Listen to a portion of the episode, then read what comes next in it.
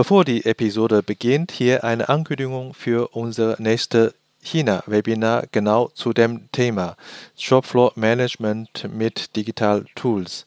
China und die Welt seit zwei Jahren in Corona-Zeit und in aktueller Situation ist die Metropole Shanghai in kompletter Lockdown. Wie kann deutsche KMU sein Geschäft in China noch effektiv managen und alles andere und Austausch mit den China-Experten am 28. April um 9 Uhr deutscher Zeit und ich freue mich auf Ihr Kommen.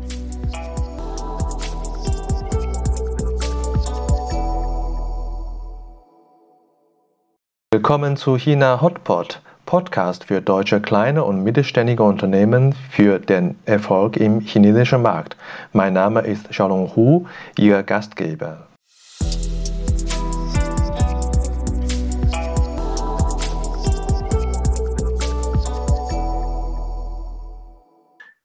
Hallo, willkommen zu China Hotpot. Heute Episode 75 Corona-Lockdown in Shanghai 2022. Shanghai im Lockdown. Seit drei Wochen dürfen die Einwohner praktisch nicht vor die Tür. Die Versorgung mit Lebensmitteln bleibt schwierig. Und in die Quarantänezentren werden jeden Tag immer noch um die 20.000 positiv getestete Personen eingeliefert. Der Lockdown konnte die aktuelle Corona-Welle noch nicht brechen. Bislang haben sich rund 250.000 Personen in Shanghai infiziert. Auf der anderen Seite, 70 Prozent von den 9000 in China aktiven deutschen Firmen sind in Shanghai vertreten. China-Team und die Experten wollen Transparenz über die aktuelle Lockdown-Situation erzeugen und deutsche KMU mit Informationen aus der ersten Hand liefern. Wir berichten in diesem Interview mit vier in Shanghai lebenden Deutschen über Verlauf des Corona-Lockdowns in Shanghai bisher, persönliche Erlebnisse der dort ansässigen deutschen Manager, Auswirkungen auf das aktuelle China-Geschäft. Ich freue mich äh, heute mit Christine, Sascha, Michael und Patrick zu treffen und äh, einen wunderschönen guten Morgen aus Deutschland an euch alle. Ja, guten Morgen, Shanghai. Guten Morgen. Shanghai. Das ist eine äh, etwas seltsame Situation, muss ich zugeben. Ich als Chinese, als Shanghaier sitze in Deutschland, äh, telefoniere ich mit vier Deutschen, die gerade jetzt in äh, hm. Shanghai in Quarantäne stecken.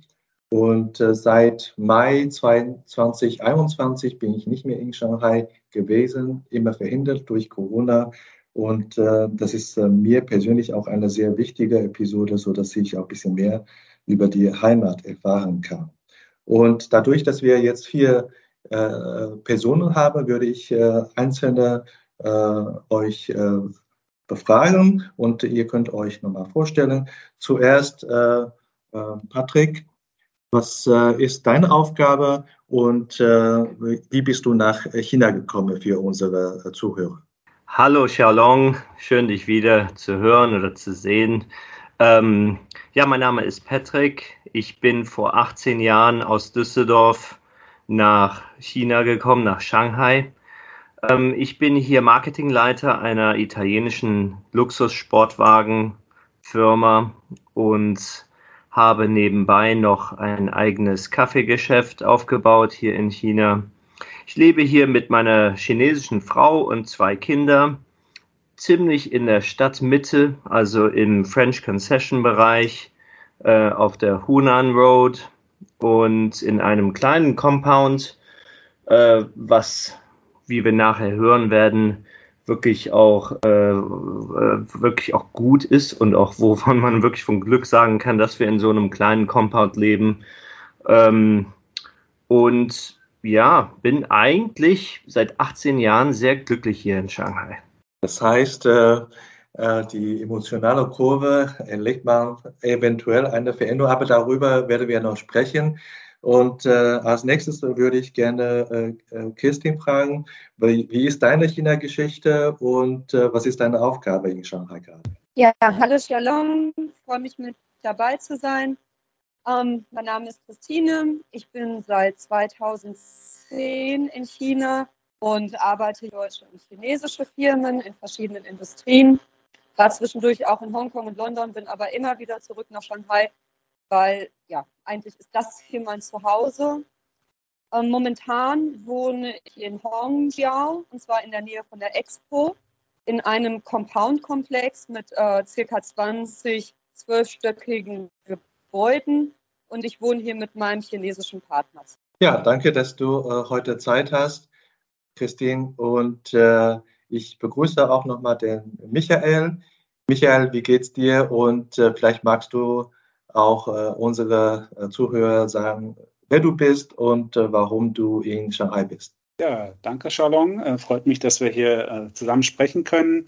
Ich bin jetzt sieben Jahre in China, bin meiner chinesischen Frau gefolgt. Wir hatten vorher in Deutschland schon lange gelebt meine Aufgabe, ich äh, bin Geschäftsführer einer kleinen äh, mittelständischen Niederlassung äh, gewesen, muss ich sagen, bis Ende März. Und ähm, ich bin mit meinen beiden Kindern, äh, also unsere Familie ist mit zwei Kindern hier, die gehen hier zur deutschen Schule. Wir wohnen auch in der Nähe der deutschen Schule am Eurocampus in, ähm, in, in Qingpu, aber der, unser Compound ist etwas südlicher im Songjiang-Distrikt. Und der war ja auch vorher schon ähm, vor dem großen Lockdown schon etwas stärker betroffen vom, von den ganzen Corona-Geschichten. Ja, und ähm, soweit ist alles stabil und ich freue mich, ähm, dass wir hier auch ein bisschen unsere Erfahrungen später noch äh, über unsere Erfahrungen noch sprechen können. Ja, gerade auch, äh, wie die äh, deutsche Schüler sich organisieren und äh, wie den Kindern so geht, interessieren sich sicherlich auch viele Zuhörer. Ähm, last but not least, äh, Sascha, ich grüße dich ganz herzlich und du warst schon unsere Interviewpartnerin in anderer Episode gewesen und heute wieder hier. Wie geht's euch? Und magst du vielleicht nochmal äh, andere Zuhörer erklären, äh, die, die dich noch nicht kennen, wer du bist und äh, welche Aufgabe hast du in Shanghai? Ja klar, natürlich. Äh, danke, Shalom. Ähm, also Hintergrund ist, ich bin seit 15 Jahren auch in Shanghai verbandelt ähm, wohne hier eigentlich mit meiner chinesischen Frau und zwei Kindern auch schon recht lange hier. Wir waren eine Zeit lang auch in Deutschland, in Hongkong, Australien, aber auch äh, wie bei der Christine haben wir unseren Weg eigentlich immer wieder nach Shanghai zurückgefunden, weil es wirklich auch unsere zweite Heimat ist. Ähm, haben, wohnen hier in Podung auf der, auf der ruhigeren Seite mit den Kindern, ähm, in, auch in einem Compound, der ca. 60 Hochhäuser hat. Also wir reden da wirklich über die Dimension einer Kleinstadt in Deutschland. Und ähm, wir sehen, dass es äh, gute und schlechte Sachen gibt ähm, und da berichten wir natürlich auch gleich im Detail noch ein bisschen drüber. Äh, beruflich bin ich Managing Director auch seit circa zwei Jahren für eine, eine, digitale Beratungsfirma, die wir hier in Shanghai haben. Wir haben auch Niederlassungen woanders in der Region, ähm, aber unser, unser Herz steckt wirklich hier in Shanghai und das, das macht uns schon in den letzten Wochen und Monaten zu schaffen. Ich freue mich wirklich sehr, euch hier, hier zu haben, weil äh, Shanghai ist äh, bekannterweise die größte Metropole Chinas mit 25, 26 Millionen Einwohnern, hat verschiedene Distrikte und äh, ihr seid äh, äh, verteilt, Christine in Hongqiao, äh, Patrick in der Stadtmitte, Downtown und Michael in Songjiang, Sascha, du auf Pudong. Wir haben quasi auf jeder Ecke eine Person, die davon berichten kann. Und äh, Michael, magst du uns ein bisschen äh, erklären, wie äh, bis jetzt dein, äh, dein Lockdown aussieht? Wie ist da überhaupt äh, verlaufen? Ja, gerne. Also der offizielle Lockdown ist ja eigentlich ab 1.4., der große Shanghai-Lockdown. Bei uns persönlich ging das ja schon im Februar los. Mitte Februar musste also, mussten Bekannte schon in ihrer Fabrik übernachten für zwei Tage, weil da irgendwie ein Verdachtsfall war. Der war natürlich dann hinterher Gott sei Dank nicht bestätigt. Aber da kommt dann um 23 Uhr ein Anruf, du musst sofort in die Firma zurück und dort äh, unter deinem Schreibtisch auf einer Isomatte irgendwie schlafen. Danach ähm, war man halt ständig unter Health Observation, das heißt keine Supermärkte, keine Kaffee, kein Starbucks, keine äh, irgendwelche Veranstaltungen. Das ging dann in den März rein als man dann quasi wieder frei war von dieser Auflage, kam dann ganz plötzlich sieben Tage Quarantäne in der Wohnung, weil ein Supermarktangestellter irgendwie positiv getestet war und ein Familienmitglied dort im Supermarkt mal war. Da war man ganz plötzlich weg vom Fenster, sieben Tage. Ähm, Anfang März. Da ging das aber noch, weil alle anderen noch offen hatten. Also alle anderen konnten, konnte sehr gut bestellen. Man war halt einfach weg. Nach den sieben Tagen wurde dann der Compound zugemacht für zwei Tage. Dann daraus wurden dann vier. Ja, und dann gab es immer mal wieder einen Tag im März, wo man da, wo man mal frei war. Aber es war sehr schwierig, schon im März überhaupt ähm, mit Arbeitskollegen oder mit irgendwelchen ähm, Ansprechpartnern bei Bank, Behörde oder Visum oder so zu treffen, wo alle drei gleichzeitig äh, irgendwie frei waren. Ja. Und dann Ende März war dann wieder Lockdown im Compound. Ja, und das ging dann äh, quasi nahtlos über in den April. Und seit dem 1. April sind wir jetzt 24 Tage lang in unserer Wohnung. Können also weder das Haus verlassen äh, und in dem Compound herumgehen, noch den Compound verlassen. Das ist jetzt erstmal so die Situation. Die Versorgung, ähm, im März war das noch ganz gut, da konnte man ja sehr viel bestellen. Ähm, jetzt am Anfang April war es ziemlich mau mit den Lieferungen. Ähm, es kamen aber auch natürlich Pakete von der Regierung mit Lebensmitteln. Ja, das hat sich stark gebessert. Wir können jetzt ähm, einiges bestellen und haben auch den Dreh raus, ähm, was Gruppenbestellungen angeht. Darüber kommen wir noch, aber das heißt, ihr, ihr seid mit Unterbrechung fast zwei Monate im Lockdown. Wie sieht äh, es bei anderen aus?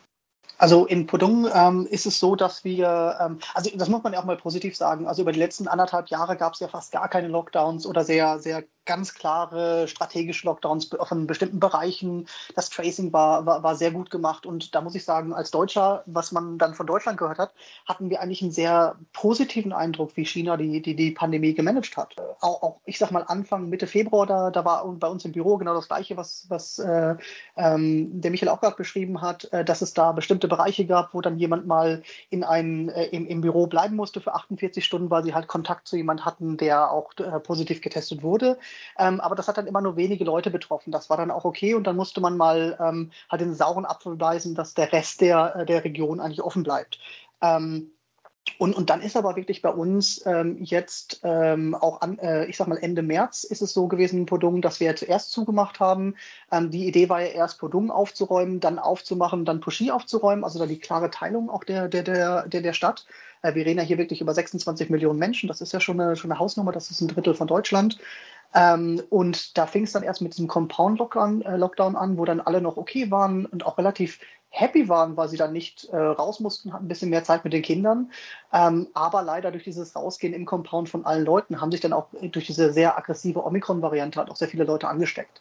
Ich glaube, die Strategie war sehr gut für den, für den Virus, der nicht so ähm, aggressiv war, aber mit Omikron ähm, struggelt die Region wohl wirklich sehr stark. Das ist so ein bisschen unser Eindruck.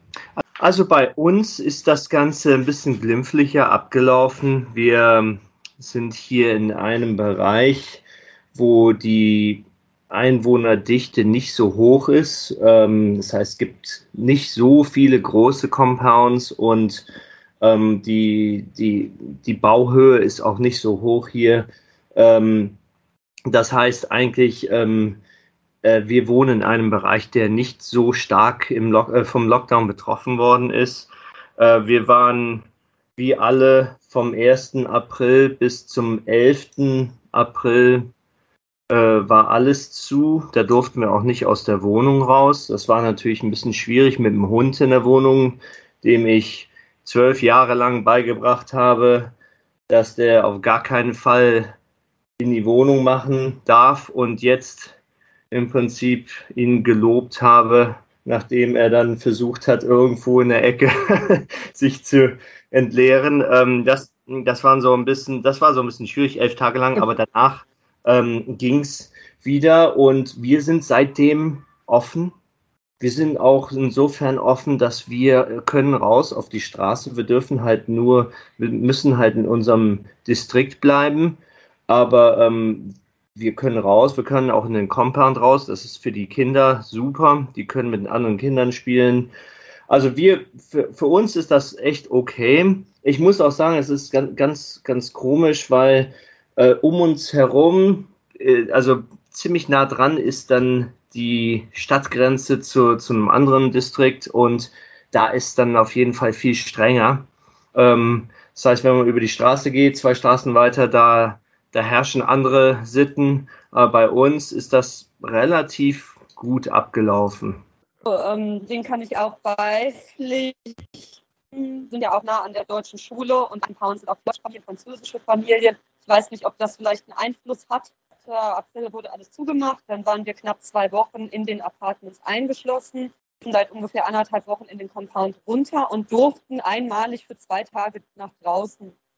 Bei mir war es jetzt so, ich hatte eine Sondergenehmigung, ich durfte raus. Ähm, wir sind mit dem Auto gefahren, wurden in Hongxia nach an, ich glaube, achtmal äh, gestoppt von Polizei, die jedes Mal die Sondergenehmigung akribisch durchgeführt hat. Also es ist äh, nicht so, wenn man raus ist, dass man sich jetzt auch frei bewegen könnte. Ansonsten, ja, muss ich sagen, ist hier der, also die Hausverwaltung, der Wuje, die sind hier alle ziemlich gut erreichbar, ähm, antworten sofort. Ähm, es ist alles ziemlich gut organisiert hier. Ja, die Kinder können draußen spielen und ähm, manche leben eher unten im Parkhaus und spielen Federball und ja, versuchen das Beste daraus zu machen. Ja, man, man, hört so ein bisschen raus, dass die Situation doch äh, unterschiedlich ist von Distrikt zu Distrikt. Und ich kann auch wirklich ganz gut vorstellen, Christine, wie ihr da mit dem einzigen Auto, PKW unterwegs seid, immer aufgehalten wird, äh, das, äh, um Sondergenehmigung zu bitten und zu zeigen. ähm, was, äh, was ich äh, ja meine äh, beide China-Reise durch in der Corona-Zeit nicht so positiv erinnere, sind die Testerfahrungen in China und die Nasentests sind nicht immer sehr angenehm. Ähm, Test ist gerade auch in Lockdown-Zeit total wichtig. Wie ist eigentlich, äh, Patrick, der, der, das Testverfahren bei euch und wie oft müsst ihr das machen und welche Tests habt ihr da? Ich glaube, das ist eines der großen Fragezeichen, die wir alle haben, weil das scheint nicht einheitlich geklärt zu sein. Also wir haben in der ersten Lockdown-Phase, wie alle, das, ähm, das wurde groß angekündigt. Da haben wir, glaube ich, alle zwei Tage einen Test gemacht.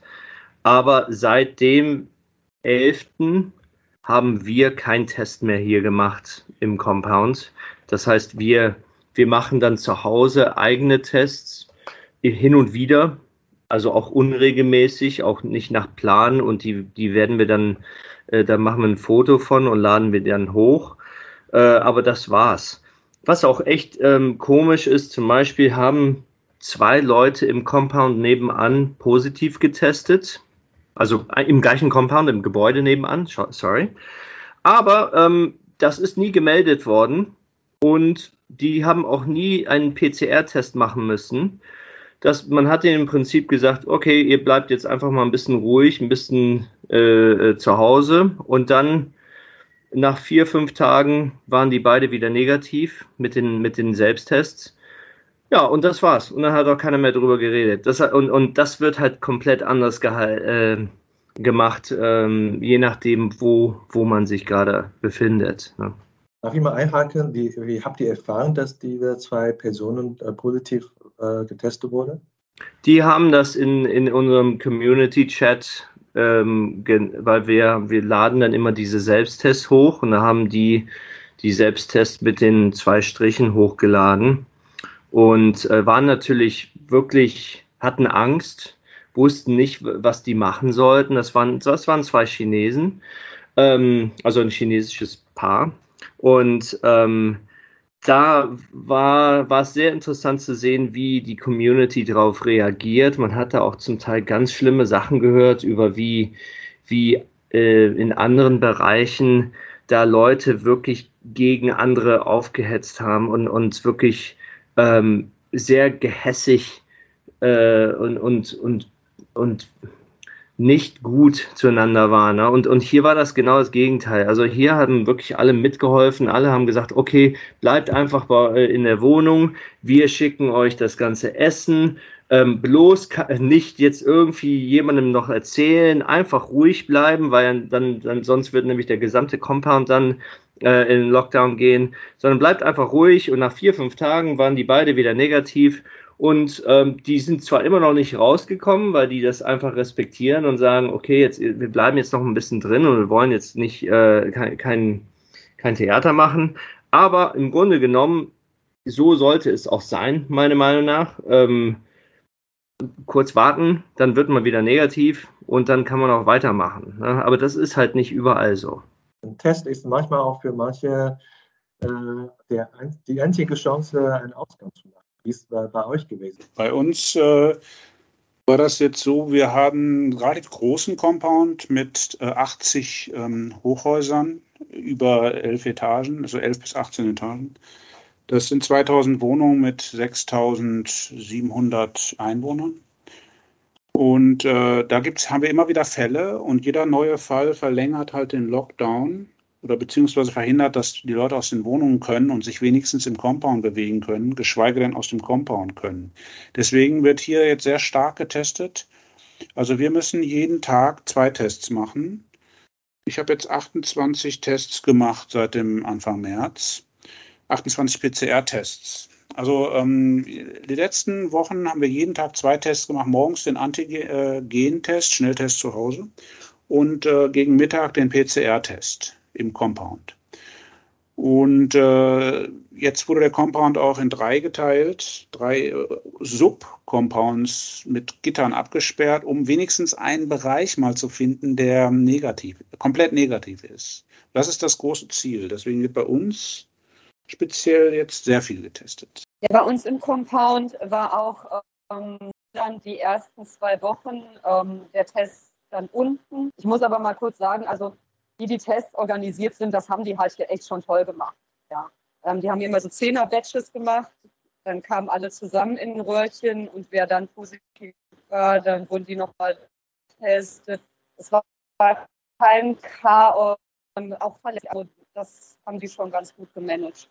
Ähm, ja, also, also, bei uns ist es eigentlich, muss ich sagen, relativ strukturiert vorgegangen mit den Tests. Ähm, wir machen also jeden Tag eigentlich einen, Test zu Hause. Wir machen dann alle zwei Tage müssen wir oder dürfen wir nach unten, äh, dürfen den Test machen. Also auch diese, diese, diese, diese schiere Volumen an Tests, die gemacht werden, ist ja ziemlich beeindruckend. Ähm, und, und diese Zehner-Tests zusammen, die sind natürlich ein sehr smartes Vorgehen.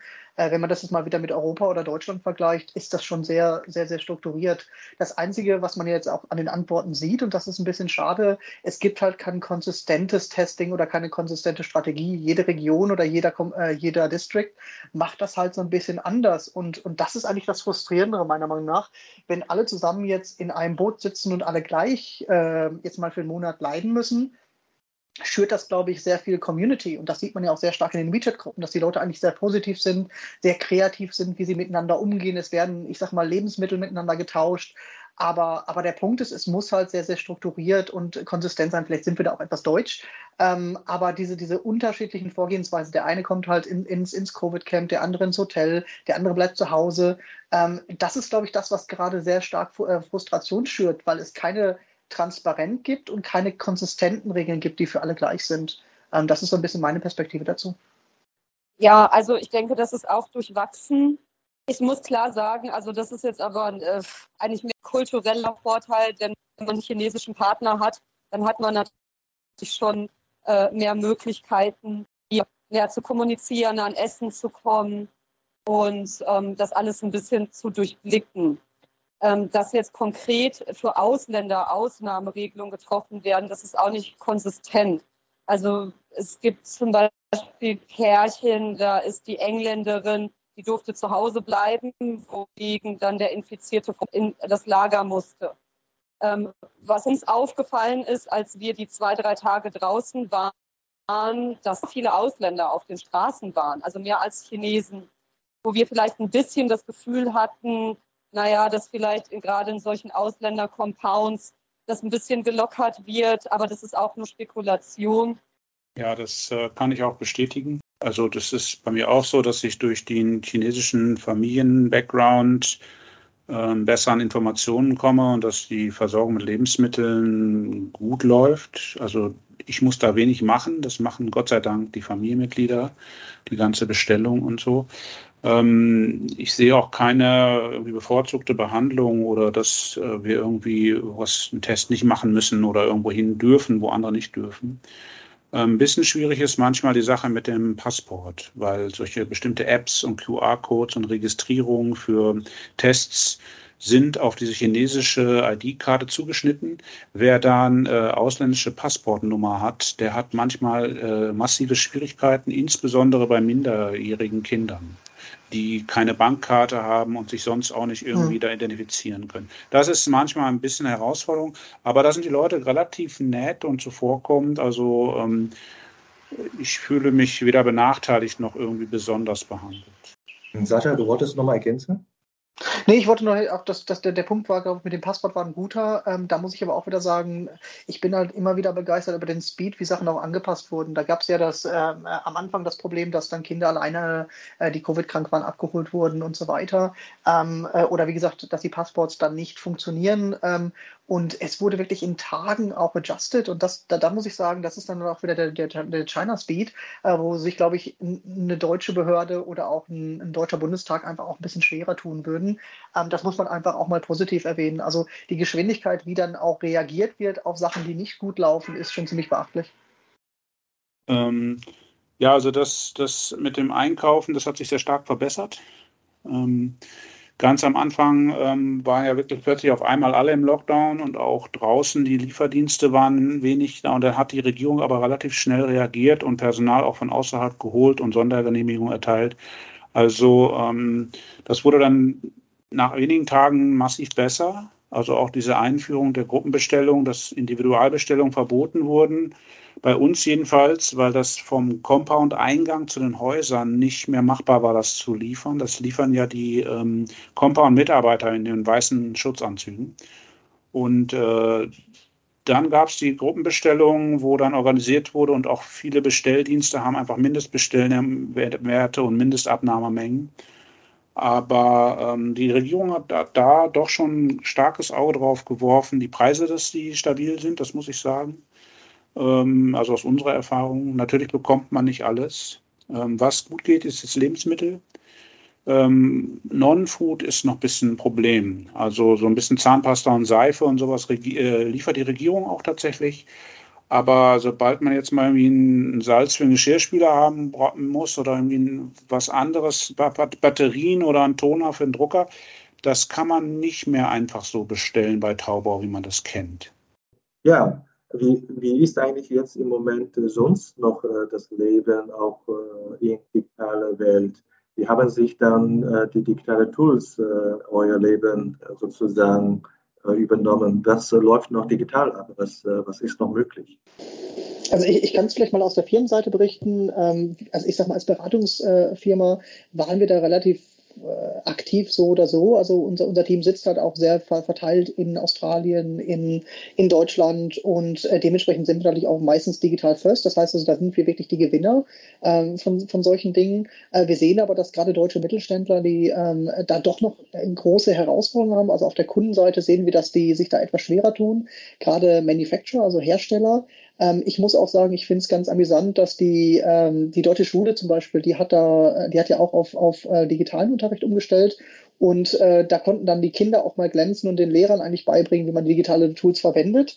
Ähm, aber auch da muss ich sagen, der Speed war eigentlich ganz gut. Ähm, also wir haben innerhalb von den ersten zwei, drei Wochen äh, auf ein sehr gutes Teams-basiertes, also Microsoft Teams-basiertes Online-Learning umgestellt für die größeren Kinder, die älteren Kinder. Und die haben wirklich jeden Tag dann eine, eine, einen halben Tag Schule ähm, online, wo sie dann, ich sag mal, dynamisch auch arbeiten und äh, für die ist das, ist das ganz toll, weil sie jetzt nicht mehr um 6 Uhr morgens aufstehen müssen, sondern um 5 Uhr 8 schnell im Schlafanzug zum, zum Unterricht gehen können. Also es gibt auch gute und schlechte Seiten, muss man ganz ehrlich sagen. Und als Familie verbringen wir einfach auch mehr Zeit wieder zusammen. Ähm, das, das kann gut und schlecht sein. Ähm, also für uns ist es toll einfach auch mit den Kindern, wo wir normalerweise wenig gesehen haben, weil wir auch viel gearbeitet haben. Wir sind beide berufstätig, ähm, jetzt sehr viel Zeit mit denen verbringen können und da auch ein bisschen mehr mitbekommen. Also ich sag, man muss aus allem, glaube ich, einfach das Positivste ziehen.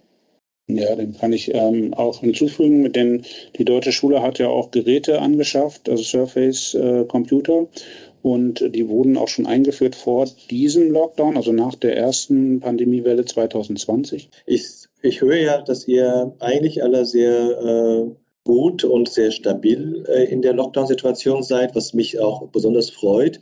Ähm, was ist eigentlich äh, eure äh, größte äh, Sorge, wo ihr vielleicht latentes Risiko seht? Ähm, ja, vielen Dank, äh, Scholong, für die Frage. Also wenn ich da mal starten darf, für mich jetzt persönlich habe ich gerade die Sorge mit meinem Visum, Arbeitserlaubnis.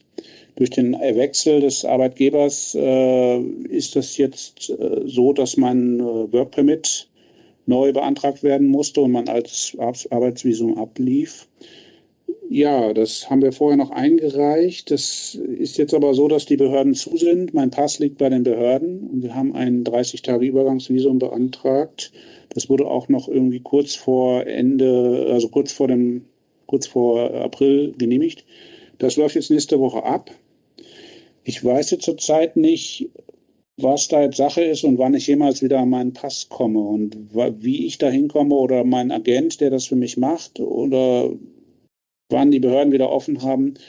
Das sind so, so ein bisschen jetzt das, was mich gerade ein bisschen umtreibt.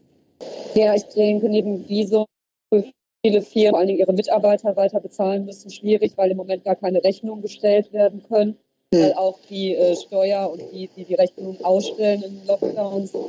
Das heißt, viele kommen ihr Geld nicht ran und ganz einfache Sachen wie Miete zahlen. Ich denke, das wird für halt auch eine Challenge in dieser Zeit.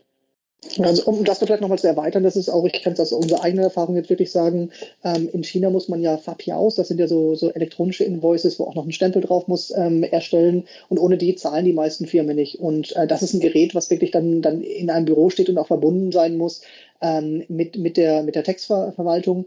Und ähm, das Problem ist, wir können gerade keine Rechnung stellen und ohne die, die Zahlen äh, gehen die Payment Terms, also die, äh, die Zahlungsziele gar nicht los. Und das ist für uns jetzt als kleinere äh, Unternehmen, auch hier, wir sind ja eher in, in einem Projektbereich, gerade hier in China, ähm, ist es schon schwierig, da auch dann, dann die, die, ich sag mal, die offenen Kosten zu haben. Ähm, das ist schon was, wenn es jetzt noch mal einen Monat gehen würde, was wir natürlich alle nicht hoffen, dann wäre das ein Problem, ähm, das, das sehe ich als große Herausforderung. Aber ich sehe natürlich auch ganz klar, dass Unternehmen jetzt noch mal sehr stark ihre, China-Strategie überdenken. Das heißt also entweder lokal für lokal. Das, ähm, wir reden natürlich auch äh, mit einigen Kunden, die dann sagen, wir müssen jetzt nochmal lokalisieren, dass wir da auch flexibler sind äh, oder dass sie halt äh, auch in ihrer Supply Chain einfach schauen, dass sie ähm, mehrere ähm, Standorte und Regionen haben. Das heißt, das würde, ich sag mal, China auch nochmal treffen, ähm, dass sie, dass die Firmen diversifizieren und auch wenn es dann ein bisschen teurer ist, einfach das Risiko minimieren. Äh, wie man jetzt sieht, im Hafen stehen, stecken sehr viele Schiffe fest. Ähm, der Sotti Christina oder kann das Christina auch drüber sprechen. Ähm, und das sind schon Sachen, wo man einfach sieht, es bewegt sich gerade sehr viel und wie sich da das Geschäftsenvironment hier in China verändern wird, das ist was, was uns natürlich jetzt auch schon Sorgen macht, wo wir einfach sehen müssen, wie sieht das in den nächsten sechs bis zwölf Monaten aus, was verändert sich. Und da ist sehr viel, ähm, sehr, sehr, sehr, sehr, sehr viel Flexibilität. Wie ist das eigentlich äh, euer Arbeitstagablauf jetzt seit Corona-Lockdown? Ja, ich kann, kann ganz kurz äh, mal von meiner Seite aus sagen, ähm, ich, ähm, ich bin es normalerweise gewohnt, wirklich äh, Face-to-Face-Gespräche zu führen und ähm, mit meinen Mitarbeitern zusammen im Büro oder äh, mit Kunden zusammen zu äh, wirklich äh, äh, Face-to-Face-Gespräche zu führen. Das Ganze hat sich natürlich verändert. Also es, ich finde es relativ stressig für mich, den gesamten Tag vor dem Rechner zu sitzen und ähm, diverse verschiedene Applikationen, ob es jetzt nun Zoom oder Teams oder WebEx oder äh, Skype oder wie auch immer es ist. Also ein Meeting nach dem anderen und immer wieder zu wechseln. Die Qualität der Verbindung ist nicht immer super. Das heißt, man hat da auch ein bisschen zu kämpfen. Ähm, zwischendurch rennen dann noch die zwei Kinder immer rein ins Zimmer und ähm, unterbrechen dann ein bisschen. Dann hat die eine dann Online-Schule, dann gibt es wieder ein Yoga, Online- Yoga-Session, ähm, da muss ich wieder raus aus dem Zimmer. Also bis man sich so ein bisschen organisiert hat, inzwischen geht das natürlich nach ein paar Wochen, aber es mhm. ist, ist, ein anderer Berufsstress, den, man, den ich so noch nicht gewohnt bin. Ähm, ich freue mich persönlich schon sehr darauf, wenn es wieder äh, möglich sein wird, äh, die Mitarbeiter persönlich zu sehen und ähm, persönliche Gespräche zu führen, auch äh, Veranstaltungen wieder durchzuführen. Ich bin im Marketingbereich. Ähm, ich ich hm. glaube nach wie vor an Experiential Marketing, wo man äh, tatsächlich auch ähm, ähm, Sachen erfährt in, in, in der Realität und nicht nur in der digitalen Welt. Ähm, insofern, das, das ist schon eine ziemliche Umstellung und ähm, ich warte darauf, bis das wieder besser wird. Und die größte Sorge, weil ich da gerade eben nicht gesagt habe, ist, dass da einfach keine Transparenz vorhanden ist hinsichtlich, wann es weitergeht oder wie es weitergeht. Das, äh, das Ganze hat mit so einem sogenannten Vier-Tage-Lockdown angefangen, wo jeder eigentlich wusste, das ist völliger Blödsinn. Sowas kann man nicht innerhalb von vier Tagen irgendwie unter Kontrolle bringen. Und äh, jetzt sind wir hier schon in der vierten Woche und nach wie vor gibt es keine Pläne oder keine Strategie ähm, oder ist es nichts verkündet, wie das Ganze vorangeht. Ich kriege Informationen, äh, einige sagen, ja, bis zum 15. Mai hier wird nochmal zugemacht und andere sagen, nee, diese Quarantänezentren, die sind jetzt schon bis Oktober eingeplant. Das heißt, bis Oktober werden wir irgendwie eine Art von Einschränkung erfahren und in, in, in welche Form, das ist halt noch nicht klar. Und das ist nochmal zusätzlich sehr belastend, sage ich mal, ähm, weil das äh, man nicht genau weiß, wie es nach vorne geht. Das ist, glaube ich, das Schlimmste. Das ist fast ein gutes äh, Schlusswort, Patrick. Ähm, ähm, fehlende Transparenz. Man weiß es leider nicht, wie lange das noch dauert. Vielleicht am Ende noch ein Tipp für euch, euch subjektive Einschätzung, äh, wie lange das äh, noch dauern wird. Äh, vielleicht Ladies first, äh, Christi, was denkst du, wie lange das noch dauern wird? Ja, also äh, ein paar chinesischen Bekannten orientieren sich immer an den Daten, wann Disneyland wieder Tickets verkauft. das wird aber auch die ganze Zeit weiter verschoben. Also ähm, wir rechnen hier auf jeden Fall bis Mitte Mai noch mit einem vollen Lockdown und dann halt immer wieder öffnen, ad hoc zu, öffnen, ad hoc zu. Mitte Mai, gibt es da andere Einschätzungen? Ich, ich, ich würde vielleicht auch noch an der, an der politischen Landscape oder dem, dem, dem Kalender betrachten. Ich glaube, da gibt es natürlich auch ganz klare, klare, klare Pläne und ich glaube, davor wird dann auch ein, ein Sieg erfolgreich äh, äh, announced und ich glaube, darüber, darüber würde ich jetzt rechnen, dass man sagt, 1. 1. Juli muss es dann, äh, äh, muss es dann schon sehr erfolgreich sein ähm, aber davor wird, wird, wahrscheinlich geöffnet werden. Ähm, ich, ich glaube, wir werden aber noch die Maßnahmen einfach lange spüren. Also zum Thema Supply Chain oder so, das, das, wird noch, das wird noch Monate dauern, bis sich das wieder stabilisiert hat, weil es ja auch ein unglaublicher Backlog und ich sag mal, es ist für uns privat natürlich schön, wenn man dann wieder raus kann, aber für, für Unternehmen ähm, gibt es ja noch andere Pläne. Wir reden ja nicht nur über Shanghai, sondern auch, wie kann ich dann meine Lieferungen in andere Bereiche des Landes bringen und so weiter. Also von, von einem Business-Fokus für Supply Chain Management wird es da noch dieses ganze Jahr, glaube ich, sehr, sehr schmerzhaft werden. Ja, damit beenden wir die heutige Episode mit der äh, noch aktuell stabilen Situation mit in China lebenden deutschen Manager und aber einer fehlenden Transparenz und die große Sorge liegt in dem geschäftlichen Bereich, äh, wie es da weitergeht. Ich bin gespannt. Ich freue mich, äh, ich bedanke mich natürlich auch bei euch äh, für eure Zeit und freue mich auf das nächste Mal, dass wir irgendwann mal wieder uns live wieder treffen können. Vielen Dank, Shalom. Dankeschön. Vielen Dank. Danke, Shalom. Sinne. Danke, Shalom. Ciao. Danke. Ja, danke. Ciao. Das war unsere heutige Episode. Ich bin Xiaolong Hu, Ihr China-Coach für Ihren Geschäftserfolg. Wenn Sie als deutsche KMU noch mehr über China wissen möchten, empfehle ich Ihnen unsere kostenlose englischsprachige Webinarserie China Webinar zu besuchen. Oder schreiben Sie gerne eine Mail an mich persönlich unter der Webseite china-team.de. Mit über 100 China-Experten können wir Ihnen gerne weiterhelfen. Bis nächstes Mal und 再见.